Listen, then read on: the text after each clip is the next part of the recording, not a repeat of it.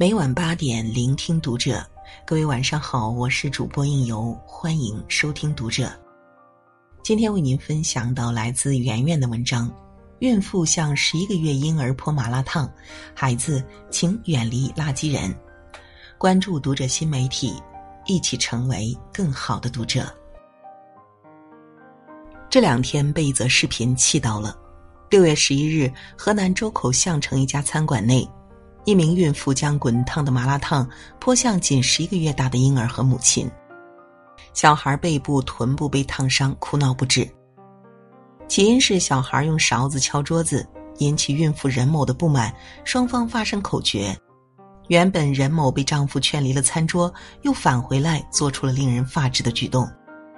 警方最终对任某的处罚是行政拘留十五日，并罚款五百元。但因其怀孕，暂不执行行政拘留。仅仅因为孩子敲桌子吵到了他，就采用了这样极端的手段去报复，恕我完全不能理解和原谅。悲哀的是，这样的事件并非只是偶发。还记得去年四月，在陕西宝鸡的一家麻辣烫店内。一名四岁的小男孩跑进门时，用手拨开门口的软胶门帘，但门帘不小心碰到了旁边的孕妇。孕妇看起来非常的生气，但没想到的是，接下来她在孩子跑出门时，伸腿将孩子给绊倒了，孩子瞬间摔倒，脑袋着地，吓得哇哇大哭，而那名孕妇则若无其事的继续吃饭。孩子母亲立刻扶起孩子，竭力安抚。但男孩因有先天性心脏病，被吓得喘不上气，于是他找孕妇问其缘由，但孕妇态度蛮横，不仅对男孩母亲大吵大骂，还理直气壮地说：“你说我绊倒的娃，你有证据吗？”后来调出监控，发现正是孕妇绊的孩子。如果孩子是有意的，当然可以教育，但孩子掀门帘是无意的，孕妇绊倒孩子却是恶意的。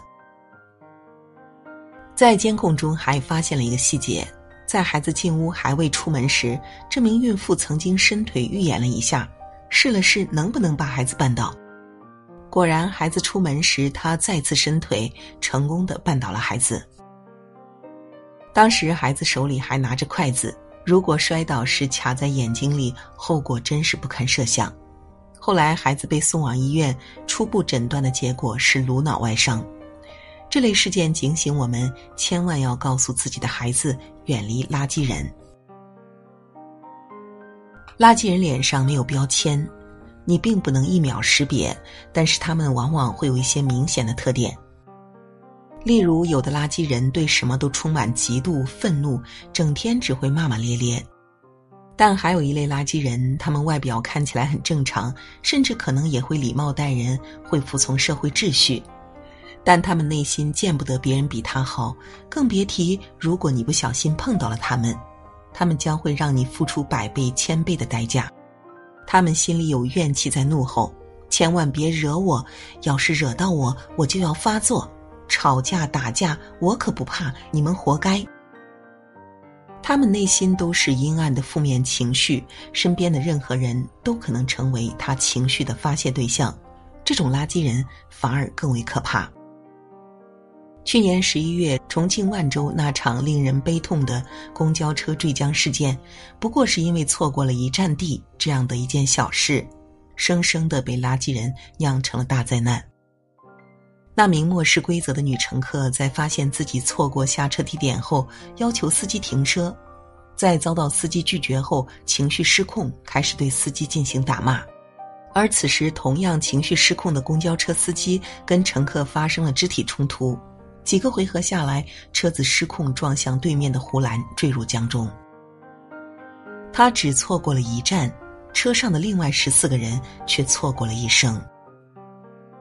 我不敢想这些情绪失控的人平时是如何教育自己的孩子的。垃圾人是很难被叫醒的，他们还有一个可怕的神逻辑：我都是对的，别人都是错的。遇到垃圾人所造成的悲剧还少吗？前年六月，杭州保姆莫某纵火烧死了年轻的雇主和他的三个孩子。原因仅仅是他偷窃后被主人发现，为了销毁证据，就采用了如此残忍卑劣的手段。你们这么有钱，过得这么幸福，我每天辛苦干活还要被解雇，凭什么？正所谓地狱空荡荡，魔鬼在人间，宁得罪君子，不得罪垃圾人，这是我们一定要告诉孩子的真理。尼采曾说：“与恶龙缠斗过久，自身亦成为恶龙；凝视深渊过久，深渊亦回忆凝视。”这句话很好的诠释了垃圾人定律：跟疯子吵架的结果是你也会发疯。在这类事件中，受伤最深的就是年幼的孩子，他们甚至会付出生命的代价。既然如此可怕，那么遇上垃圾人，我们的孩子到底该如何自保？告诉孩子不要试图和垃圾人讲道理，垃圾人是被自己的负面情绪湮灭的一群人。你若跟他讲道理，他反而跟你拼命。前天十三岁的表弟跟我说起一件事，他那天和同学一起去看电影，有个醉汉从他们身边走过，突然转过身来骂了他一句，他哪里受得了，就想回骂他。这个时候，旁边的同学赶紧拉了他一把。小声说：“别理他，躲远点。”就拉着表弟赶紧走开。过会儿回头一看，那个醉汉还在骂骂咧咧，不小心碰到了旁边的人，接着就不要命的狂打起来。表弟吓出了一身冷汗。他同学说：“上次我和我妈经过这里，就看见那个人在喝酒闹事儿，我妈就跟我叮嘱，遇到这种人，千万要离他远一点。”幸好有同学提醒，要不然后果不堪设想。垃圾人之所以垃圾，就是因为他们做事从来没有底线，容易情绪化，动辄就会以性命相拼。遇到垃圾人，千万不要讲理，能避则避，告诉孩子控制情绪，及时说对不起。我们的孩子在学校里难免会遇到喜欢恃强凌弱的小恶霸，朋友曾经跟我说过这样一个案例。他儿子上小学一年级，走路时不小心碰到了一个高年级的男生，那个男生瞬间就火冒三丈，猛推了他两把，而且还竟然口出脏话：“你不长眼睛啊，狗娘养的！”他没敢反抗，赶紧说：“对不起，对不起，我错了。”高个男生才作罢。事后，孩子跟妈妈说，当时很害怕。但就想着你说看到对方比自己强壮的话，就不要和人家打，赶紧道歉。幸好妈妈对孩子平时多加叮嘱，多次示范，孩子才能在那样的危机关头保护了自己。是的，垃圾人也总是会欺负弱小，所以告诉我们的孩子，如果在校园内受到霸者欺负，一定要及时说对不起，保全自己。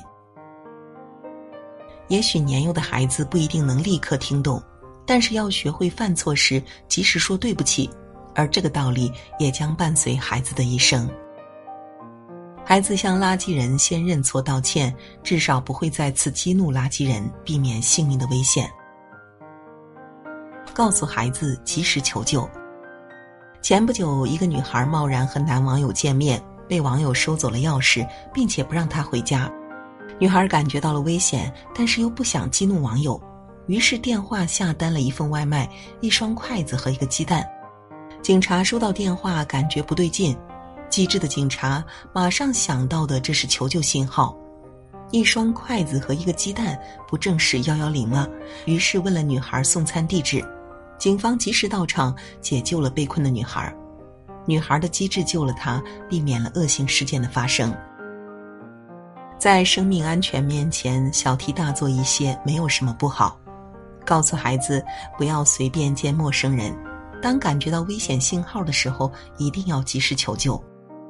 别对垃圾人抱有美好的期望，因为他们没有底线，而这世上没有底线的人才最可怕。关于孩子的一切，我们不敢心存侥幸，因为我们赌不起。我们对孩子的成长负有责任。而这种责任分两个层次，第一个层次是保护孩子安全，维护孩子长大；第二个层次是要让孩子感受到活着真好。面对这个世界的险恶，每一个妈妈都将练成铮铮铁骨，保护孩子远离垃圾人。好了，今天的文章就为您读到这里，感谢您的守候与聆听。关注读者新媒体，和我们一起成为更好的读者。我是应由，让我们在下个夜晚不听不散喽。